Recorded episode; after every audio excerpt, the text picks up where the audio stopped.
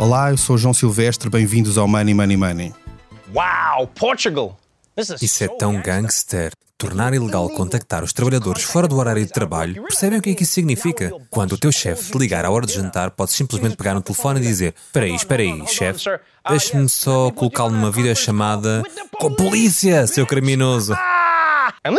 E esta lei terá efeitos para além de Portugal, percebem? Porque se Portugal trabalhar menos, vai produzir menos. Isso significa que o resto do mundo não vai ter tanto. tanto. não vão produzir. tantos. O que, é que eles, o que é que eles fazem em Portugal? Quem isto é água? As frases que acabámos de ouvir são de Trevor Noah, o conhecido apresentador e humorista da televisão americana do programa Daily Show, onde satirizava as novas regras do teletrabalho portuguesas. Mais concretamente, a proibição de contactar os trabalhadores fora do horário de trabalho. O teletrabalho é hoje uma realidade em todo o mundo. Portugal tem nova legislação à espera de promulgação, a tal que prevê a proibição de contacto fora de horas e que, na verdade, levanta muitas dúvidas. Ao mesmo tempo, as empresas vão se adaptando com a legislação existente e há igualmente muitos problemas e dúvidas por esclarecer. Para nos ajudar a compreender tudo o que está em causa com estas regras e com estas mudanças nas empresas, temos connosco neste episódio a Cátia Mateus, que é jornalista do Expresso e que tem acompanhado este tema nos últimos meses. Olá, Cátia. Olá, João. E Pedro da Quitéria Faria, advogado de Antas da Cunha e Associados. Olá, bem-vindo. Olá, João, e olá, Cátia. Bom dia. Olá, bom dia. Money Money Money tem o patrocínio do BPI. Soluções de crédito BPI. Realize agora os seus projetos. Banco BPI. Grupo CaixaBank.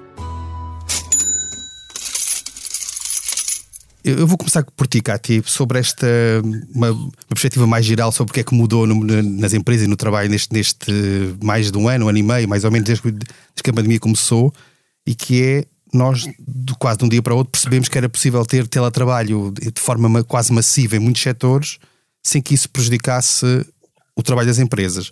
Mas ao mesmo tempo houve uma mudança naquilo que é a percepção do próprio trabalhador sobre o que é o teletrabalho e uma alteração de preferências sobre o tempo que preferem estar em casa achas que estas mudanças que houve no teletrabalho, na percepção do teletrabalho, vieram para ficar e vão dificultar agora esta, esta nova fase de, de regresso à normalidade, dentro do possível? Porque aquilo que nós vimos hoje em dia ainda é. Ainda há muitos números e muitos de infectados que ainda limitam a, a possibilidade de dizer voltamos ao normal. Mas achas que esta mudança é drástica e é permanente e vai criar eh, dificuldades nos próximos tempos? Olha, João, eu acho que ela é irreversível uh, e acho que, de facto, se há coisa que a pandemia nos fez perceber é uh, ter noções mais claras do espaço que o trabalho tem que ocupar na, na nossa vida e do espaço uh, que a nossa vida pessoal tem que ter também no nosso, no nosso dia a dia. E o, o, o teletrabalho um, tem aqui um, um tem aqui uma, uma trouxe o teletrabalho em contexto de pandemia, porque o teletrabalho em contexto de pandemia é substancialmente diferente daquele que provavelmente teremos eh, no futuro e fora deste, deste contexto. Mas estou-se aqui um sabor um bocadinho agridoce para muitos trabalhadores, isto porque nós experimentámos um regime de teletrabalho em contexto de confinamento, ou pelo menos uh, em alguma parte do, do, tempo foi em contexto de confinamento, o que significa que os nossos dias de repente foram muito dedicados um, ao trabalho quase exclusivo, que estivemos em teletrabalho muitas horas, muito mais horas do que o nosso horário de trabalho normal, uh, e que o fizemos num contexto extremamente adverso, que foi um contexto de crianças em casa. E, portanto, há muitos trabalhadores aqui eh, que compreenderam que o teletrabalho tem o melhor dos dois mundos, porque lhes permite uma conciliação familiar que a sua rotina normal eh, de trabalho presencial não lhes permite. Mas há também uma outra parte eh, de teletrabalhadores eh, que ficaram de tal forma traumatizados com, esta, com este teletrabalho intensivo que não querem de todo este regime e que, portanto, quase que, que eh, lançaram um suspiro de alívio quando se percebeu que finalmente iríamos regressar regressar ao, ao regime presencial. Um, o que é que eu acho? Eu acho que se calhar a generalidade das pessoas quererá ter aqui um regime misto, e fala-se muito disso, que permita conciliar um bocadinho o melhor destes dois mundos, ou seja, ter alguns dias de trabalho exclusivamente presencial e outros de trabalho exclusivamente remoto. Isto traz desafios acrescidos para as empresas, porque é necessária quase toda uma nova organização e toda uma nova cultura empresarial para acomodar estas diferentes realidades de trabalhadores. Não é? tu, tu achas um, que esta, esta nova legislação não está em vigor ainda, que cautela algumas dessas, dessas, dessas questões, era indispensável que nascesse mas, mas parece que é suficiente aquilo, aquilo que define ou é necessário ir mais longe? Olha, eu acho que ela é positiva. Uh, acho que se deu um passo em frente e que se deu um passo em frente para corrigir uh, muitas lacunas que a lei atualmente em vigor, e que é uma lei que data de 2013 e, portanto, tem já alguma necessidade, ou tinha alguma necessidade de atualização uh, para a realidade atual. Acho que esta lei é positiva e que dá alguns passos em frente a cautelar algumas situações, mas acho, e, e o Pedro uh, explicará isso seguramente melhor do que eu, uh, que, que, poderia ter ido um bocadinho mais além a cautelar alguns temas que foram particularmente polémicos em contexto de teletrabalho e que nós percebemos. Um deles, e que é muito emblemático, é a questão do subsídio de refeição, que foi muito polémica para quem estava em teletrabalho, questionava questionava-se muito se uh, os profissionais que estavam em teletrabalho teriam ou não uh, de receber o subsídio de, de, refeição, se ele é ou não é parte da retribuição. Uh, e a meu ver, portanto, esta, esta lei nova que, que, entrará em vigor é omissa em relação a esse aspecto, portanto, não clarifica isso, continua a deixar isso ali num limbo, num limbo um, sendo que em contexto de pandemia foi o próprio governo que veio clarificar que sim, a estes trabalhadores era devido o pagamento do subsídio de refeição, e a verdade é que se perdeu, no meu entender, aqui uma oportunidade de deixar isso claro com a nova lei, e esta era uma das questões críticas em matéria de teletrabalho, haverá outras, o pagamento de despesas também era uma questão crítica que, a meu ver, também não fica totalmente resolvida ou precisaria de uma maior densificação jurídica na nova lei.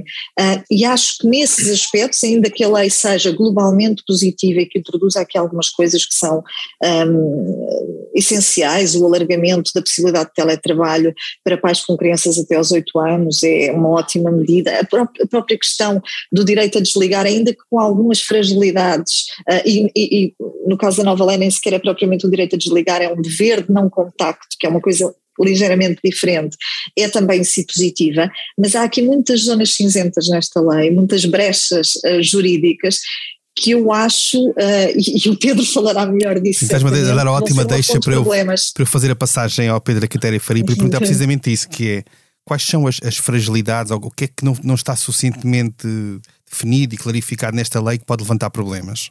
Bom, eh, eu partilho uh, em larga medida da, da opinião que, que, a Cátia, que, a, que a acabou de, de transmitir, quer relativamente uh, ao período pandémico que nos empurrou de forma inesperada para um teletrabalho massificado e para o qual o nosso regime, ainda hoje em vigor, nos dava algumas respostas, mas também de facto concordo que uh, esta alteração legislativa comporta em si mesmo uh, algumas virtualidades e clarificações que uh, no, no, modelo de trabalho futuro, e aí também tendo a concordar com a Cátia, ele, na minha perspectiva, não será o teletrabalho massificado, mas seguramente um regime de trabalho muito mais híbrido e onde as partes, por acordo, aliás, como já, como já consta desta, desta proposta, podem, por acordo, definir os períodos de permanência ou de alternância entre, período, entre trabalho presencial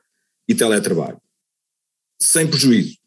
Uh, na minha, na, no meu entender, uh, esta lei tem uh, alguns destes méritos, muitos deles a cá ter frios, mas se calhar então eu ficaria com o ónus de tentar apontar, não, não que quisesse ou, ou, que fosse, ou que ficasse particularmente feliz com isto, bem pelo contrário, até porque uh, posso desde já antecipar que uh, esta proposta de lei, uh, entrando em vigor, é muito apta a que haja um acréscimo exponencial da conflitualidade laboral e em consequência da, da, da própria litigância, e precisamente devido a alguns conceitos que são genéricos, algumas omissões e brechas, lá está, que eh, não são resolvidas com esta nova lei e parece-me que um, ela tem em si mesmo eh, um fator precursor uh, do ponto de vista da, da geografia laborais europeias, até vai bem mais à frente do que comparada com outro tipo de, de jurisdições, mas parece-me que ela própria contém também um certo pendor uh, ideológico. Desde logo, se tivermos em consideração que se a proposta de teletrabalho ah, ah, for promovida pelo, pelo empregador, ah, o trabalhador bastar-se-á com a simples recusa sem ter sequer que o fundamentar, O mesmo não sucede em sentido inverso, onde, no caso de, de atividade contratada pelo trabalhador em si mesma, no modo porque esteja inserida no processo de funcionamento da empresa e tendo em conta os recursos que esta dispõe, e desde que seja compatível com o regime de teletrabalho, a proposta feita pelo trabalhador só poderá ser recusada pelo empregador por escrito e com indicação do fundamento da recusa. Logo aqui, na minha perspectiva e com a entrada em vigor desta lei, teremos uh, algo que reforça a posição do trabalhador que requer o teletrabalho. E qual é que é este facto? É precisamente o precedente pandémico. Porquê? Porque uh, muitas das vezes, e se calhar nem sempre da melhor forma, uh, existiu um conjunto vastíssimo de trabalhadores que de facto uh, se teve que compatibilizar a sua atividade e função com o regime de teletrabalho, quando na verdade, e num cenário de normalidade, esse não seria o melhor do, do, dos cenários ou paradigmas para a própria empresa. E logo aqui temos uma ideia de como existe uma diferenciação que, na minha perspectiva, não encontro grande, grande razão de ciência. por outro lado, e relativamente ao famoso conceito das despesas adicionais, ele acaba por ser muito amplo e impositivo uh, para, as, para as entidades empregadoras. Quando uh, a lei nos diz que as despesas adicionais serão aquelas que correspondem à aquisição de, de bens ou serviços que o trabalhador dispõe antes da celebração deste acordo de teletrabalho, uh, assim como as comparadas com uh, o mesmo mês do último ano anterior à aplicação deste acordo, nós podemos ter, desde logo aqui, um cenário onde aquilo que o legislador pretendeu pode uh, nem sequer ter efeito, ou ter um efeito absolutamente residual. E vou-vos dar um exemplo. Uh, se eu celebrar em dezembro com o meu empregador um acordo de teletrabalho, eu, através deste, deste indício de, de, despesas adicionais comparativas entre dezembro de 21 e dezembro de 20, provavelmente as faturas, por exemplo, de energia e de internet serão uh, muito semelhantes. E, portanto, a minha questão é: eu tive ou não tive despesas adicionais uh, a partir do momento em que celebrei este acordo de teletrabalho? E, de facto, tive. Qual é que é o ponto? É que há um ano atrás eu não tinha este método comparativo que me dava a possibilidade de requerer que o meu empregador eh, mas, me, as compensasse. Mas mais do que isso, um, neste cenário, uh, podemos também partir para outros exemplos académicos que vão colocar em causa a própria execução da lei e que vão levar àquilo que disse que tem a ver com a, com a, com a putativa conflitualidade. Num agregado familiar, uh, podem ambos os progenitores, por exemplo, estar em regime de teletrabalho e a fatura da internet e da energia vir apenas em nome de um deles. E a lei também não nos diz, nem nos ajuda a perceber como e de que forma é que é imputado as despesas adicionais relativamente a estes dois consumos, por exemplo, para cada um destes progenitores que, curiosamente, são trabalhadores de empresas distintas. Mais do que isso, como e de que forma é que empregadores diferentes compatibilizam o pagamento de despesas adicionais relativamente a trabalhadores seus que uh, convivem na, na, mesma habitação. E podemos também ainda acrescer outro ponto, é este agregado familiar ter três filhos e por uh, razões uh, de saúde pública os mesmos ter, ter que se encontrarem numa situação de, de escola virtual, se quisermos assim. E, portanto, nessa perspectiva será desde logo difícil que o empregador de um ou de outro trabalhador possa assumir com grande rigor quais as despesas adicionais efetivamente que deve pagar, sendo certo que a lei nos diz algo muito perentório. É que o pagamento desta compensação é devido imediatamente após a realização de despesas. Ou seja, parece que me falta aqui um ponto precedente que é o empregador, em causa neste exemplo académico, poder sindicar, por exemplo, todas estas questões que eu acabo acabo de, de referir. Deixa-me perguntar-lhe uma coisa, e sobre, e sobre este lado de, de, de, desta proibição de contacto fora de horas, acha que também há, há potencial conflitualidade que resulta aí, ou nesse caso não? Como é, como é que isso depois na prática é, se pode aplicar? Esse para mim é, é o nó górdio deste, deste, deste regime, e, e, mais uma vez, na minha perspectiva, até porque os votos demonstram, tem, tem um forte pendor ideológico. Uh, acabou por não ficar na lei algo que, que, que, o Bloco de Esquerda defendia, era que a violação deste artigo uh, constituísse inclusivamente não apenas uma prática discriminatória, como um verdadeiro assédio laboral. E sobre este artigo, em concreto, parece-me que, uh, como a Cátia bem dizia, nós não, não estamos apenas no âmbito do, do chamado direito a desligar ou do mero direito à desconexão do trabalhador. Nós estamos, de facto, no âmbito de um dever especial e reforçado do empregador se abster de contactar o trabalhador fora do seu período normal de trabalho. Ou melhor, apenas o poderá fazer nas situações de força maior. Conceito esse que, não densificando o legislador laboral a que circunstâncias ou a que quadro circunstancial se atém, teremos que, na minha perspectiva, socorrer-nos uh, do, do, conceito de força maior que vem previsto na lei civil. E aí uh, as situações de força maior são aquelas situações verdadeiramente imprevistas, urgentes, inelutáveis, inultrapassáveis, uh, como por exemplo um incêndio, um acidente ou algo semelhante. E quando eu dizia que este regime, uh, além das virtualidades que a, que Cátia bem, bem, bem enumerou, tinha também problemas graves do ponto de vista da sua implementação, este artigo em concreto, na minha, na, na minha forma de o analisar, conflitua diretamente com um regime que se mantém em vigor, que é o da isenção do horário de trabalho. E porquê? Como é que eu, por exemplo, sendo um trabalhador que está ao abrigo de, uma, de, um, de, um, regime de isenção do horário de trabalho, e, e, e, este, e, não nos olvidemos do seguinte: o regime de isenção do horário de trabalho tem três uh, uh, possibilidades que o legislador consagra para que, para que possa licitamente ser imposto. E um deles é, é uh, inclusivamente, o teletrabalho ou outros casos de exercício regular fora do estabelecimento sem controle imediato do superior hierárquico, assim como mesmo se diga para cargos de função, de confiança ou de administração. E, portanto, se eu não tenho um horário de trabalho pré-definido e estou ao abrigo de, uma, de, de um regime de isenção do horário de trabalho, o que fica por responder é de que forma é que o empregador vai cumprir este dever de abstenção de contactos quando o regime de isenção de horário está em vigor, uh, na sua plenitude, e, portanto, diria que para este tipo de circunstâncias, apenas e só nos dias de descanso semanal, nas férias, uh, é que se poderá percepcionar que existiu ou não uma violação deste, deste dever de abstenção de contacto. Por outro lado, também convém uh, deixar claro que uh, o trabalho suplementar não desapareceu do nosso Código de Trabalho. Portanto, o, poder de direção do empregador e conformativo da função que o empregador tem e continuará a ter não se evaporou porque este artigo vai nascer.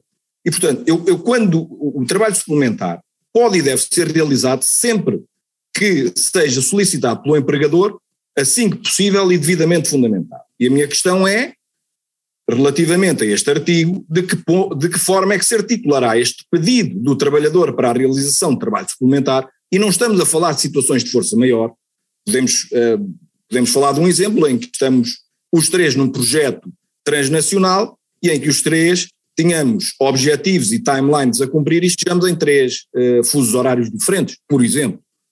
Uh, e, portanto, também aqui me parece que conflitua diretamente com o espírito uh, desta norma. Por último, eu penso que, mais uma vez, por termos sido pioneiros e precursores de um direito que passa a ser um dever reforçado, podemos cair em circunstâncias onde as empresas podem ser fortemente penalizadas porque a forma como, como o artigo se encontra redigido e eventualmente apto a ser, portanto, defendido ou arguído por parte dos trabalhadores, dá-nos a sensação de que um trabalhador que está fora do período normal de trabalho está fora da empresa e está fora do mundo. Ora, no, no, no, no mundo global que hoje conhecemos, com as dinâmicas empresariais que hoje conhecemos, com a, a transnacionalidade eh, de trabalhadores, de projetos, este regime em concreto, que tinha por, por fito matricial, por exemplo, a atração de investimento direto estrangeiro a atração de nómadas digitais, eu indago-me se, com estes constrangimentos, por exemplo, um, ele uh, será uh, concretizável nestas duas medidas e mais do que isso, como e de que forma é que as empresas uh, poderão ver estes direitos que acabo de referir ou estas possibilidades que acabo de referir na prática. Por último, para finalizar a questão do subsídio de refeição, ah. que é famosa desde março de 2020. a Cátia sabe, eu sempre o defendi. Uh, o Código de Trabalho é cristalino quando nos diz que o subsídio de refeição não é retribuição. Era vontade do Bloco de Esquerda que, de facto, uh, nesta lei ficasse exposto que seria devido ao teletrabalhador o pagamento de subsídio de refeição. Não é isso que consta, e nessa perspectiva, eu aqui uh, tendo a acompanhar o espírito legislador, e portanto o subsídio de refeição apenas e só será devido se o instrumento de regulamentação coletiva eventualmente aplicável o defina assim, o próprio contrato de trabalho ou uso e costume laboral da empresa que não gere discriminação em função do facto de estar em teletrabalho. Mas, de facto, uh, compreendo bem que PS e PSD não tenham aceito essa proposta, porque subsídio de alimentação serve para compensar uh, o efeito de deslocação do, da casa para um local de trabalho uh, e o elemento matricial dessa prestação é precisamente esse e não uma incidência retributiva. Deixa-me perguntar-lhe uma coisa. Nós estamos numa fase em que há muitas empresas que já estão a adaptar-se a esta nova realidade de trabalho híbrido ou até de teletrabalho, quando a lei não está em vigor. Que tipo de, de, problemas legais é que isto pode, pode levantar neste, neste processo? De facto, isso, o, que, o que o João acaba de dizer é absolutamente verdade. As empresas, ainda que paulatina e gradualmente, a partir do, deste último desconfinamento, foram se adaptando uh, a regimes de trabalho híbrido, que agora até vêm consagrados, conforme eu disse no início da minha intervenção, neste novo regime e com esta possibilidade, foram se adaptando gradual e paulatinamente, como dizia, a estes modelos uh, de modo próprio, através de adendas, mas em boa verdade, com respeito pelos limites legais que a lei já condensa. E quando eu digo isto, uh, e sem prejuízo de, de, de vislumbrar méritos uh, na, neste, neste, neste diploma, uh, eu, eu, sempre disse que nós não teríamos que legislar a correr e a quente uh, relativamente ao teletrabalho. E porquê? Porque, com exceção de dois ou três pontos, a nossa lei, através daquilo que define para horários de trabalho, períodos de descanso obrigatório, obrigatórios, intervalos de descanso, já permitia de alguma forma que um empregador zeloso, cumprindo as normas que já se encontravam uh, e encontram pré-estabelecidas, um, se exigisse, por exemplo, a realização de qualquer prestação laboral fora do horário de trabalho, teria que necessariamente pagar trabalho suplementar. E, portanto, eu diria que uh, o, o, trabalho híbrido, na, daquilo que me é dado a conhecer pela minha, pela minha experiência cotidiana, será aquele que terá maior grau de adesão, por um conjunto vário de, de razões. De facto, há muitas funções e categorias profissionais onde este regime é aquele que melhor se adequa, quer aos interesses da empresa, quer do próprio trabalhador, uh, e portanto diria que uh, esse regime já vem sendo, ainda antes uh, da, do anúncio e da votação desta lei já vinha sendo uma realidade uh, no nosso tecido empresarial português e uh, diria que com, com, com relativo sucesso e sem, grande, sem grandes litigâncias. Porquê? Porque provém precisamente de uma adenda. Cátia Mateus, uma das, um dos riscos que se tem falado neste, neste regime híbrido, até no regime de teletrabalho, é, é o risco, da, a possibilidade de haver eh, alguma desvantagem ou desigualdade de tratamento entre aquelas pessoas que estão mais presentes e aquelas que estão mais, que estão mais à distância. Podendo agravar eventualmente diferenças entre homens e mulheres, por exemplo, mas não só. Tu achas que isso é um risco de facto nesta, nesta fase? Bom, eu acho que de algum modo o facto desta lei introduzir hum, a obrigatoriedade de partilha para quem queira, no fundo, alargar ou, ou, beneficiar por outra do regime alargado de teletrabalho, sendo no caso dos pais com filhos até os 8 anos, um, é um aspecto positivo para travar uma eventual discriminação. Nós sabemos que uh, a maior parte dos profissionais que historicamente recorreram ao teletrabalho em Portugal, e, e Portugal tinha uma porcentagem de teletrabalho muito residual ao longo dos anos, isto era basicamente inexistente antes da pandemia, mas sabíamos que quem requeria normalmente o teletrabalho eram sobretudo as mulheres, por essa facilidade de conciliação uh, que permitia com, com uh, o cuidado aos filhos, o cuidado da casa. Um, e, portanto, eu acho que esta quase imposição de partilha será um aspecto positivo para um, ajudar a esbater essa eventual desigualdade que pudesse, pudesse daí decorrer. Um, não acho que seja um, garantia para um fim da discriminação e acho até que pode uh, abrir caminho a um outro tipo de, de, de, discriminação. Nós já falámos sobre isto até no Expresso em vários trabalhos que, que temos feito ao longo do tempo. Um, uh, eu acho que, que, o novo contexto de, de, teletrabalho, ou esta possibilidade de permanência em teletrabalho por, por um período mais alargado, uh, até as crianças terem, por exemplo, 8 anos, pode criar aqui uh, um, um, outro tipo de, uma, quase uma subclasse de, de, trabalhadores entre os presenciais e os híbridos, uh, que são aqueles que estão em teletrabalho e que decidem estar em teletrabalho sempre.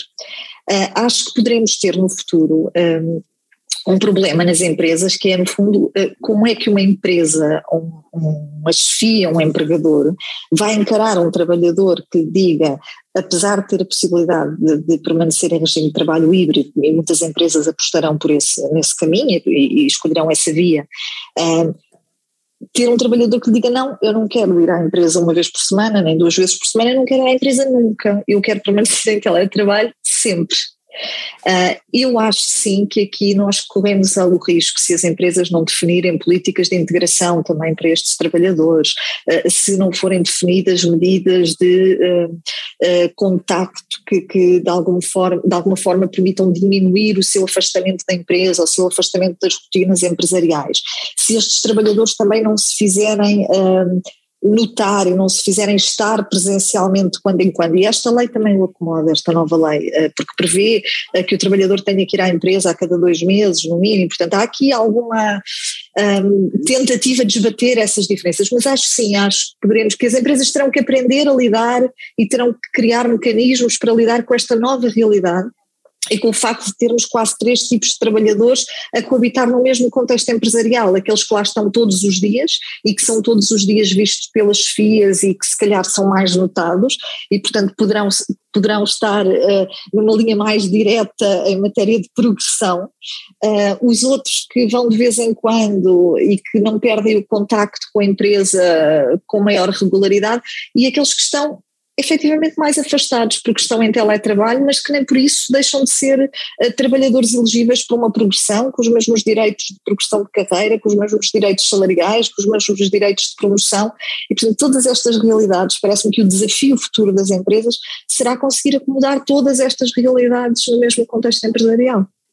Pedro da Quitéria Faria, acha que esta nova legislação cautela eventuais riscos de tratamentos desiguais neste, nesta linha de que a Cata falava? Ou, ou faltaria introduzir algum, algumas normas, algumas regras que permitam evitar estes problemas? Bom, agora cabe-me a mim uh, uh, fazer a defesa das virtualidades uh, desta, deste diploma relativamente à, à, questão que coloca. Parece-me que o legislador acomoda bem esta, este, este especial do empregador em não permitir o isolamento do teletrabalhador através, nomeadamente, uh, desta necessidade de contacto uh, pelo prazo máximo de dois meses, sem prejuízo de um regulamento interno até poder definir contactos que tenham maior regularidade, assim como é absolutamente cristalino naquilo que concerne à igualdade de, de direitos do, do teletrabalhador eh, relativamente a seus outros colegas que não estejam neste, nesta modalidade de, de elaboração e, uh, inclusivamente, uh, uh, faz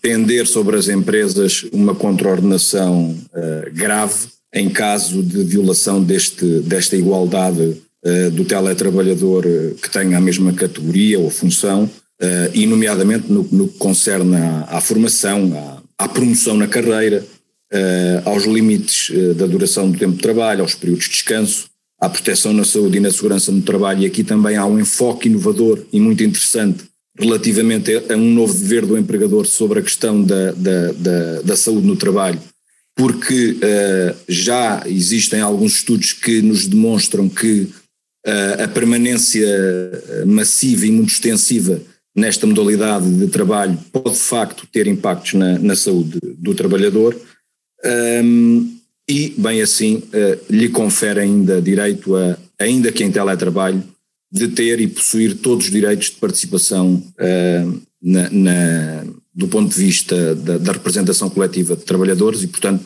participar ainda que remotamente, uh, se o quiser, no, no, processo, no processo de, de de, de fazer parte, digamos, da, das estruturas representativas uh, de, de, trabalhadores. E por último, uh, a lei também é claríssima ao dizer que uh, este, esta, esta igualdade de deveres tem que se traduzir, no mínimo, na atribuição equivalente àquela em que a oferia em regime presencial com a mesma categoria e função idêntica. Avançamos agora para a nossa Bolsa de Valores. Uh, cada convidado é apresentado um tema para o qual deve dar ordem de compra ou de venda. Eu começo por ti, Kátia. Isso uma notícia que é, que é de hoje, que diz que é um consórcio de empresas e centros de investigação em Portugal que querem colocar a economia portuguesa na vanguarda da indústria dos insetos. São 57,4 milhões de euros para produzir insetos que, entre outras utilizações, uma das principais é a alimentação. Tu compras ou vendes esta aposta? Eu compro. Uh, de facto, os insetos eh, já são há muito utilizados em, alimentação. Algumas empresas em Portugal também já, já os produziam. Uh, e, e, acho que sim, acho que teremos potencial para, para dar cartas a nível internacional também nessa matéria. Pedro da Quitéria Faria, a Autoridade da Concorrência fez um alerta e defende que deve haver uma particular vigilância a alguns setores que aquilo que chamou-se cartéis da crise, a sua presidente, e que são aqueles, aqueles, aqueles setores de atividade onde as empresas, por haver alguma retração económica, haver falta de, alguma, de algum fornecimento e abastecimentos, podem estar eventualmente a aproveitar-se desta situação. Compra ou vende este alerta da Autoridade da Concorrência? Uh, indiscutivelmente. Sou uh, transparência dos mercados, uh, defendo a livre e sem concorrência, portanto, tudo aquilo que seja oligopólios ou, ou monopólios ou cartéis, acho que devem ser combatidos e nessa perspectiva compraria. E foi o 91 episódio do Money Money Money. A edição esteve a cargo de João Luís Amorim e João Martins. Não se esqueça, enviem-nos questões e sugestões de temas para o e-mail economia.express.empresa.pt. Até lá, tome muito bem conta da sua carteira. Money Money Money tem o patrocínio do BPI. Soluções de crédito BPI. Realize agora os seus projetos. Banco BPI. Grupo CaixaBank.